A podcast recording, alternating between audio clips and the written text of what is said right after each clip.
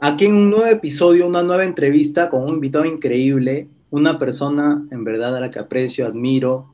Ha sido mi profesor, me ayudó en un proyecto del concepto de mi marca de ropa, me ha ayudado en muchas cosas en mis inicios de este mundo del emprendimiento. Y sin más que decir, Manuel, un gusto y un placer tenerte aquí. Estamos en la era dorada del Internet. Primero es el marketing y luego las ventas. Sea cual sea tu negocio, debes de tener una empresa de medios.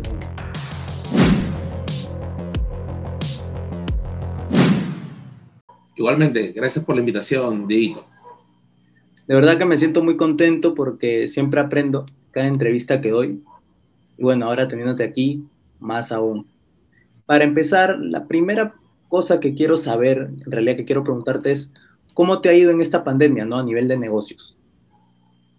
Bueno, en esta pandemia he tenido que adaptarme a los cambios, principalmente al tema de la bioseguridad en las entregas de los productos, adaptarme también a que la venta es online, a acelerar el uso del marketplace y las redes sociales, ¿no?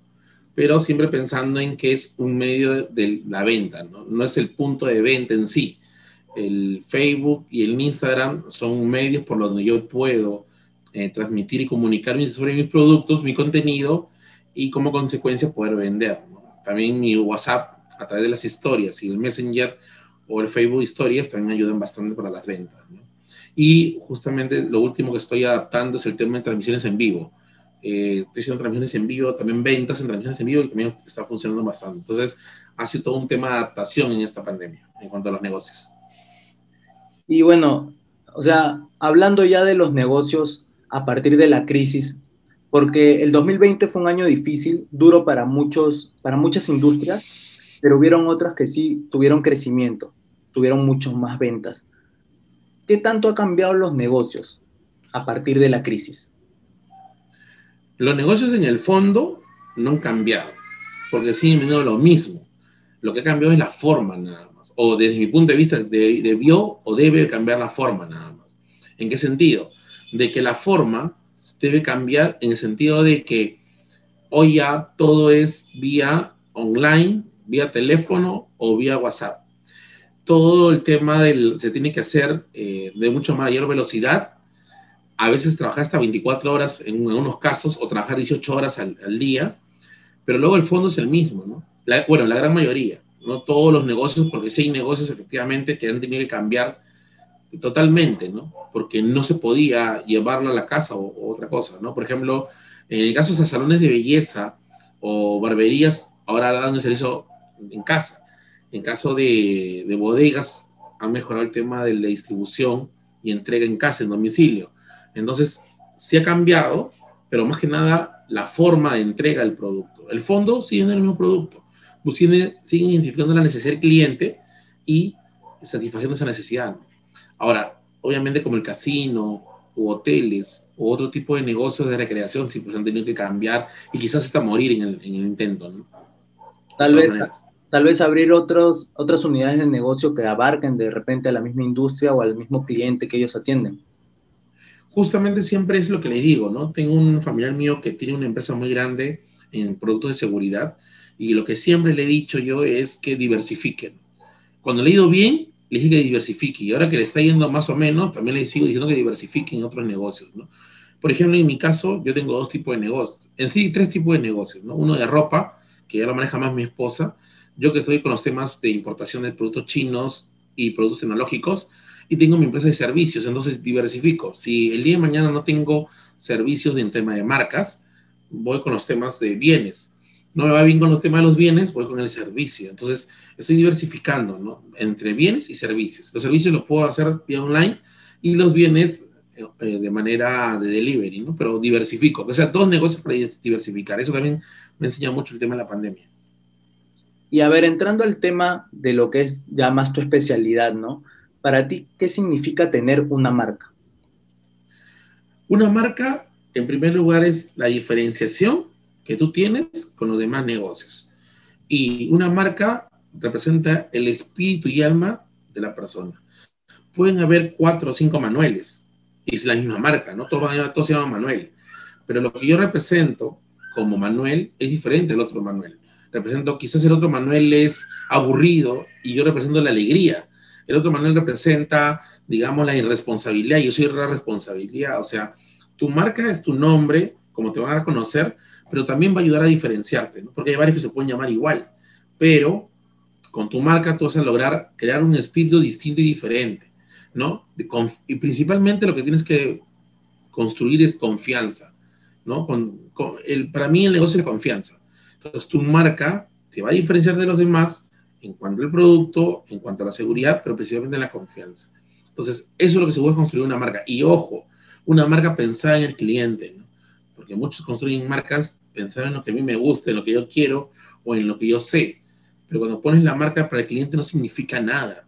Entonces debe significar algo para el cliente, rápido, fácil de recordar, eh, rápido de, pronunciar, que se acuerden rápido en la mente y eh, también, además, color, colores divertidos o colores que puedan representar el posicionamiento que quiere la marca, ¿no? En el lugar de la cabeza del consumidor. Según el tipo del consumidor, ¿no? Pueden cambiar ahí el tema de los colores, las tipografías, el mismo concepto que hay detrás, ¿no? Correcto, o sea, dependiendo del consumidor, según tu segmentación que has buscado, logrado, según el consumidor que tú vas, tiene que poner mucho el tema de los colores, el tipo de tipografía que tiene la... Y también los lugares donde va a estar también, ¿ah? Por ejemplo, eh, tu, tu, tu, marca, le quieres poner buena reputación, entonces cuidado con los precios. A veces todos me dicen, pero bueno, haces ofertas, eh, haz promociones, descuentos. Y eso también es parte de tu marca. O sea, si tú haces mucho descuento, muchas promociones, muchas ofertas, vas a parecer una tienda de descuentos más que una empresa que quiere dar el tema de seguridad. Y cuando baja mucho el precio, la gente desconfía también. Entonces, todo eso tiene que ver con la parte de tu marca, ¿no? De todas maneras.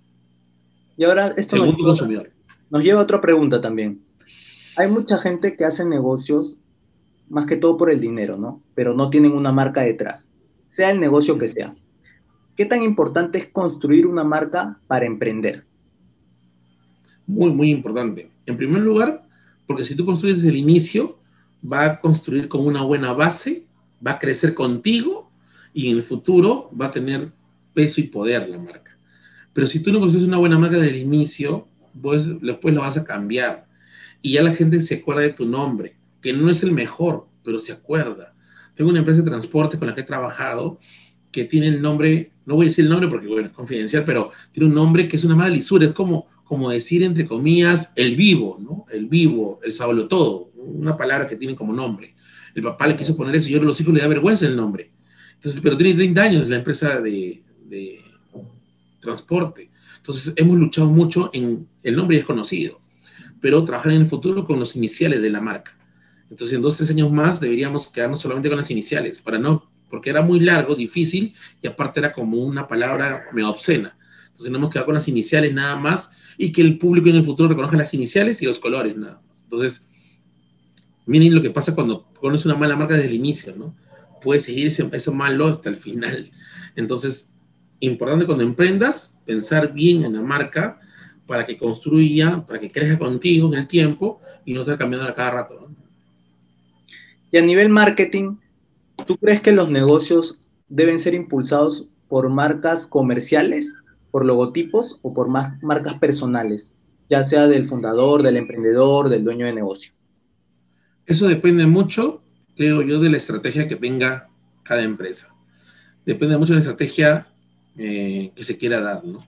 Por ejemplo, hay muchas marcas comerciales que han tratado de unir eh, las marcas personales con la marca de la empresa. ¿No? Eh, tengo un ejemplo como la Foquita Farfán. Cuando Claro entró a Perú, relacionó con Gianmarco y con Farfán, esas dos marcas, uno que representaba, digamos, eh, lo mejor en música y el otro lo mejor en fútbol. Pero ¿qué sucedió? Hubo un escándalo con la Foquita y tuvieron que cambiar todo el tema.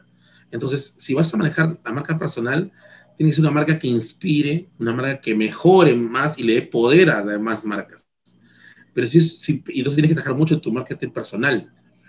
En cambio, en el otro es mucho más, digamos, menos complicado, porque puedes armar una marca paraguas que de ahí pueda alimentar en el futuro otras marcas. Entonces, depende mucho de la estrategia que quieren uno desarrollar, ¿no? Y qué es lo que quieren en el futuro con su marca también. Yo, yo creo que las dos son buenas alternativas, pero va a depender de la estrategia.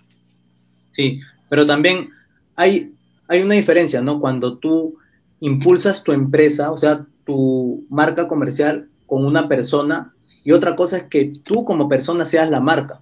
Entonces, más la pregunta era por ahí, ¿no? Si tú como persona quieres impulsar para hacer más negocios, es importante también cuál de las dos ves más viable. Lo que pasa es que va a demorar cuánto tiempo la gente te reconozca, a ti como la marca, como persona, ¿no? O sea, tendré que trabajar yo en cursos, en temas, porque en mi caso, yo podría aprovechar, he tenido más de 5.000 alumnos y, soy reconocido, voy a todos lados, voy a Gamarra y me reconocen. El domingo pasado fue San Valentín, el sábado yo estaba comprando flores en el mercado de flores y un chico, profesor Manuel, entonces, imagínate, mercado de flores que no puedo ni comprar las flores porque me reconocen muy rápidamente. Entonces, en mi caso, yo soy una marca y para mí sería más sencillo construir con marca. Pero yo, yo, mi estrategia no es esa. Mi estrategia es más bien que mi marca, que yo, no aprovecharme de, mi, de, lo que me conocen a mí para construir mi marca. Es mi estrategia. Eh, me, siento como de esa manera.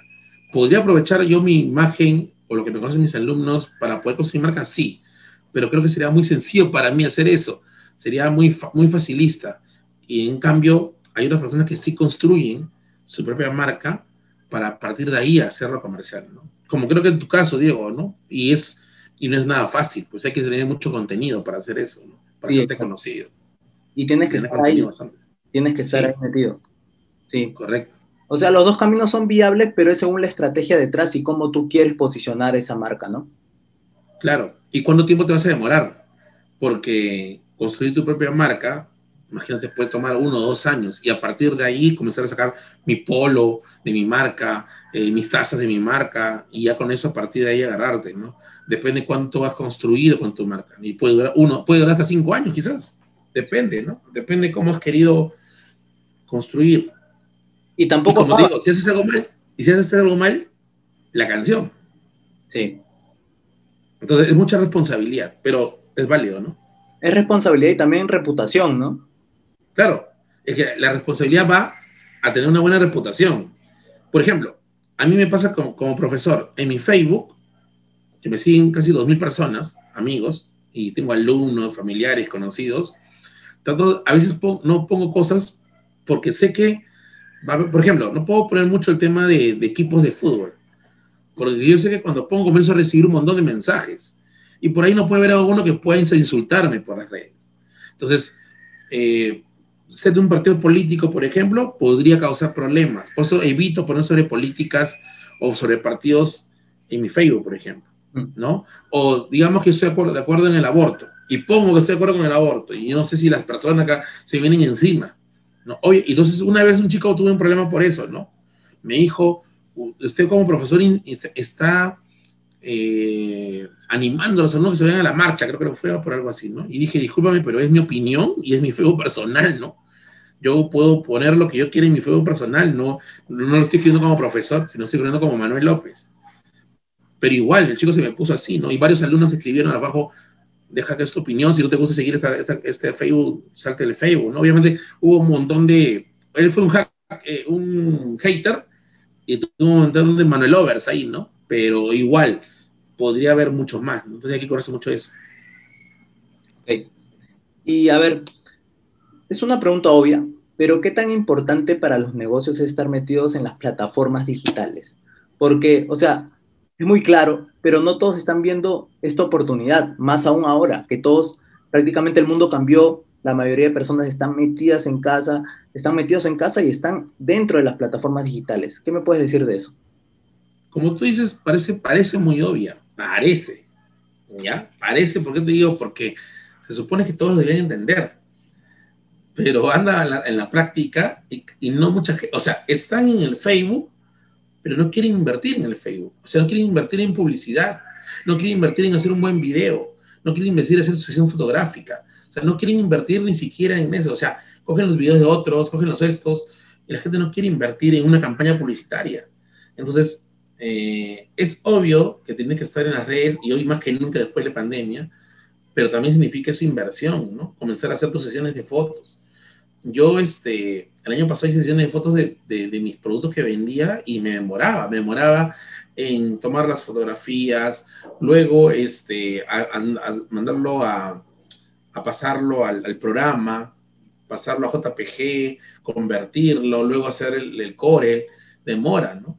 Pero es una inversión de tiempo, de dinero que, o sea, tienes que ser responsable, o sea, no porque estar en redes, ah, cojo acá, corto aquí, pongo cualquier cosa, ¿no? Debo ser responsable en lo donde estoy, entonces creo que todavía falta un montón y mucha gente no lo entiende. ¿Entiende que hay que estar en redes? Sí, pero no entiende ni cómo estar en redes. Entonces piensa que por publicar algo en Facebook, y más aún, ahora publican un montón de oferta, uy, todo es oferta, y nada es contenido. Eso, eso yo también, o sea, yo voy mucho con eso, ¿no? En que hay que publicar contenido, hacer marketing para luego poder vender. Y lo que casi la mayoría de personas hacen es publicar todo lo que es venta. Sus perfiles están llenos de, están llenos de publicaciones de venta. Y eso más bien debería ir como, como anuncio, ¿no? Como dar post. Pero bueno, es, es como usted dice, ¿no? Las personas están metidas, dicen, ya voy a hacer contenido y votan lo que piensan que debe ir es como que el chip que ya lo, ya lo tienen ahí grabado. ¿Sabes lo que pasa? Es que por el tema de la pandemia hemos tenido que evolucionar 10 años más rápido. O sea, eso iba a pasar poco a poco, lentamente, y la gente ya iba aprendiendo, ¿no? Y la necesidad iba a ser que ingrese. Pero la pandemia lo que ha hecho es acelerarlo. Pues. Métete de una vez. Como no puedes salir de tu casa, tienes que meterte de una vez. Pero eso no significa que la gente que se haya metido sabía, conocía o tenía idea, ¿no? Simplemente se metió por meter. Y ahí está el problema pues, que existe. Ok, ok, sí, eso está claro. Ahora, ¿qué, qué cambios de comportamiento tendrá el consumidor que serán clave para impulsarnos este 2021? Bueno, no sé si tendrá o ya tienen actualmente. El consumidor tiene en primer lugar muchas alternativas actualmente. Tiene muchas alternativas. Antes de, antes de, de, por ejemplo, comprar un producto, están averiguando por todas las redes, ¿no? No solamente tienen Facebook, tienen el Marketplace, tienen Linio, tienen Mercado Libre, tienen un montón de lugares donde pueden ver precios. Eh, hoy en día no compites solamente, también compites con, con, otras marcas que están en redes, como Saga Falabella, Totus y todas esas marcas. Entonces, hoy el proveedor, el, ahora, ahora el consumidor está muy atento a todo esto, a las ofertas, ¿no? Pero, pero obviamente aún las empresas pequeñas como la mía, eh, damos el servicio más rápido de entrega, ¿no? Le sacamos ventajas a, a, esas grandes empresas. También el consumidor actualmente está trabajando más con Yape, con Plin, con depósitos, está teniendo más confianza al uso de depósitos. El Yape es una sensación, ¿no? Hoy en día casi todos, ah, y eso sí, ahora es multi, multibancos la de los clientes, ¿no? Y tienes que tener, deberías tener todas las cuentas. Yo tengo Plin, tengo Interbank y tengo BCP el YAPE me ayuda con todo lo que es BCP y el PRI me ayuda con todo lo que es BBVA, Interbank y Scotia. Entonces, como que con esos dos he todos mis problemas de, depósito, ¿no? También tengo POS. Entonces, hoy el cliente, si no tienes POS, estás perdiendo una oportunidad de venta también. Porque el cliente tiene que pagar con tarjeta de crédito, ¿no? Y quizás no lo hagas por página web. Hazlo en cuanto entrega, pero ten tu POS también para llevar. Entonces, es importante para la venta.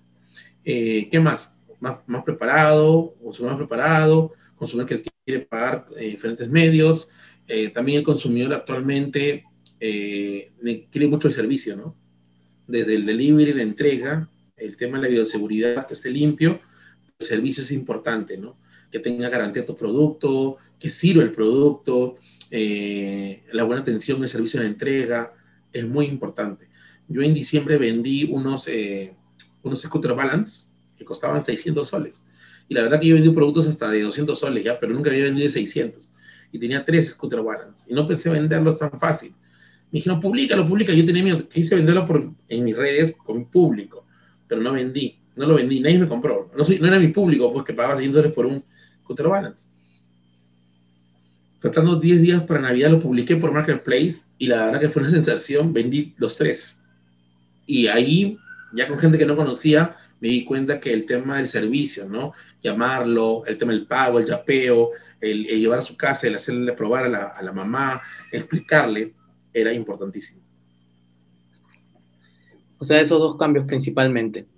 El que está súper informado y todo el tema del servicio de la empresa para el cliente, ¿no?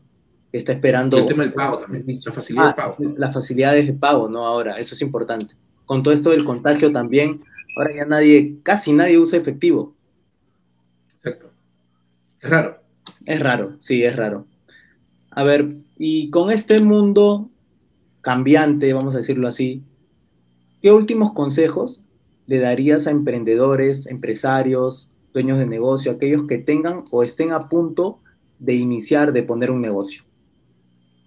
En primer lugar, que te guste lo que vas a hacer. O sea, en lo que te vas a meter, tienes que gustarte. Segundo, recomendaría generar un plan de negocios. Sencillo nada más. Que busquen que es un canvas para que se planteen el plan de negocios. Ahí escriben en borrador cómo hacer su negocio. Al menos para, para que lo tengan fijo y sepan qué están haciendo. Porque muchos hacen negocios, pero no saben ni cómo hacerlo ni cómo empezar. Y están aprendiendo en el camino y eso los retrasa un montón. A veces colocando en un plan de negocio como tipo Canvas, te permite hacer un mapa de más o menos por dónde ir. Entonces, lo primero que tienes que hacer es, muchos me dicen, voy a, lo primero que voy a hacer es constituir mi empresa. No, ni siquiera eso. ¿Por qué? Porque pasan tres meses y la empresa quebró y gastas 500 soles constituyendo tu empresa. Primero prueba, primero prueba con la familia. Tu familia son los mejores clientes cuando puedes empezar un negocio. Ellos te van a comprar, tu hermano, tu primo, tus vecinos, tus tías, tus sobrinos. Ellos te van a decir que estás fallando. Y a partir de ellos van a comenzar a recomendarte y va a crecer. Así empieza el primer mes, máximo el segundo mes. Y luego ya comienza con la estrategia que tengas planteada a expanderte más. Segundo, calidad. Siempre ve de calidad. Bueno, depende de tu estrategia también, ¿no? Hay gente que su estrategia es precio. Pero hay un tema en ser negociante y ser empresario. Y siempre yo digo que tenemos que pensar en la estrategia buscando ser empresario, ser empresa, ayudar a la sociedad, generar empleo. En cambio, negociante simplemente quiere ganar plata y ya está, ¿no? Hoy día puedes vender una cosa, mañana otra cosa y generar plata nada más. Es como estar en la transacción en vez de, eh, o sea, hacer una relación con el cliente, solamente le vende y ya. Ese sería un error. Exactamente, solamente vende transacción y dinero nada más, pero no piensa en construir empresa, mejorar la sociedad, dar trabajo a otras personas, ni también contribuir con la sociedad, pues, ¿no? que es importante. Entonces esos serían los puntos importantes para los emprendedores. Sí, para los que quieren empezar. Y ni siquiera le digo que empiecen con mucho capital, ¿ah? porque a veces pensamos, a veces pensamos que necesitamos mucho capital para generar una nueva empresa, digamos, ¿no? Pero necesitamos mucho capital, porque uno puede empezar hasta con mil soles, hasta con 500 puedes empezar. Pero, ¿qué cosa es? Otra cosa importante, las ventas. A veces podemos comprar mucho. No tengo 500 soles, compro un montón. Y luego no vendo. Por ejemplo, eso aprendí con la tienda de ropa, ¿no? Compramos, me presté 10 mil soles, hice la tienda de ropa. Pero luego me di cuenta que más fácil era vender sin stock, sino buscar, buscar proveedores que tomen fotografía los stock, al stock y con su mismo stock trabajar nada más. Y en el día tenía seis pedidos de polos, llamaba a mi proveedor, pedía a mi cliente, digamos, 50% o jugaba con esa plata, digamos, y vendía. Y, si hubiera empezado así, hubiera cometido tantos errores esos 10 mil soles que yo que invertí en el negocio, ¿no? Fue un error, ya no lo vuelvo a cometer, pues, Hoy no me, me, lleno de dinero, de mercadería, y luego ver cómo sale. Ahora primero pruebo, voy viendo la tendencia del cliente, voy poquito a poquito estoqueándome, porque estoqueándome poco a poco, me estoqué con muchos L's, con muchos S's, y lo que más vendía era la M. Entonces te vas dando cuenta ahí, pero en el, en el momento te vas dando cuenta. Tú puedes hecho una segmentación, pero en el campo es así. Entonces, no te lances con mucho, con mucho capital al primer, segundo mes. Primero conoce el mercado, ve las tendencias, mira la competencia, chequea, y luego ya le vas convenciendo más, pues, ¿no? Mientras vas creciendo. Sí, porque, por ejemplo, nosotros también hicimos una estrategia parecida con la marca de ropa, que fue simplemente los diseños hacerlos a nivel digital, como diseño gráfico, y a partir de ahí vender con anuncios, sin tener el stock, sin haber hecho la ropa, simplemente diseñándola en digital, targeteándola, mandándola, publicidad, y luego de eso vender sin tener el producto cuando yo empezamos a producir. Entonces, ya no nos llenamos de stock, simplemente vendimos, o sea, compramos o hicimos lo que ya estaba vendido. Entonces, por ahí fue una buena estrategia hacerlo también así y nos ha funcionado. Pero, no empezaste así, ¿sí o no? No, obviamente que no empecé así. Empecé así, produciendo y luego vendiendo. Pero también me fui dando cuenta cómo podía ser, ¿no? porque igual la mente se abre y, vas buscando algunas eh, nuevas estrategias de cómo manejar el negocio, ¿verdad? Y también, Correcto. como el punto que decías de el, que puedes empezar con poco capital, hasta podrías empezar de repente con cero si es que empiezas con servicios. Puedes empezar. Claro, con tu misma laptop. Con tu misma laptop, podrías empezar con tu misma laptop, con tu foquito ahí y dando servicios de, de lo que más sabes, ¿no? Exacto, dando los servicios que más sabes. Y así también uno puede empezar. Puede ser un negocio de arranque para luego ir construyendo el negocio que de verdad quieres. Correcto. Exactamente. Pero eso se aprende cuando estás en la cancha, pues. Sí, sí. Exacto. Entonces, la cancha. por eso cuando nosotros recomendamos esto, es para los que quieren recién empezar. Entonces, no sé si nos harán caso, pero ojalá que sí, para que no cometan el mismo error que ya cometí, ¿no? Sí, Sí, de todas maneras, uno mientras que va avanzando va aprendiendo nuevas cosas, se le va abriendo la mente, va haciendo nuevas estrategias y todo va yendo por un camino, ¿no? Exacto. Quería agradecerte porque fue una entrevista realmente buena, salieron muchas cosas. Seguro que te podríamos exprimir más el cerebro para sacarte mucho más cosas, pero hasta aquí nomás queda esta entrevista. Espero que nos volvamos a encontrar en alguna otra entrevista, tal vez ya presencial, si se puede, en algún momento que pase todo esto y esperemos que a todos les haya servido este contenido.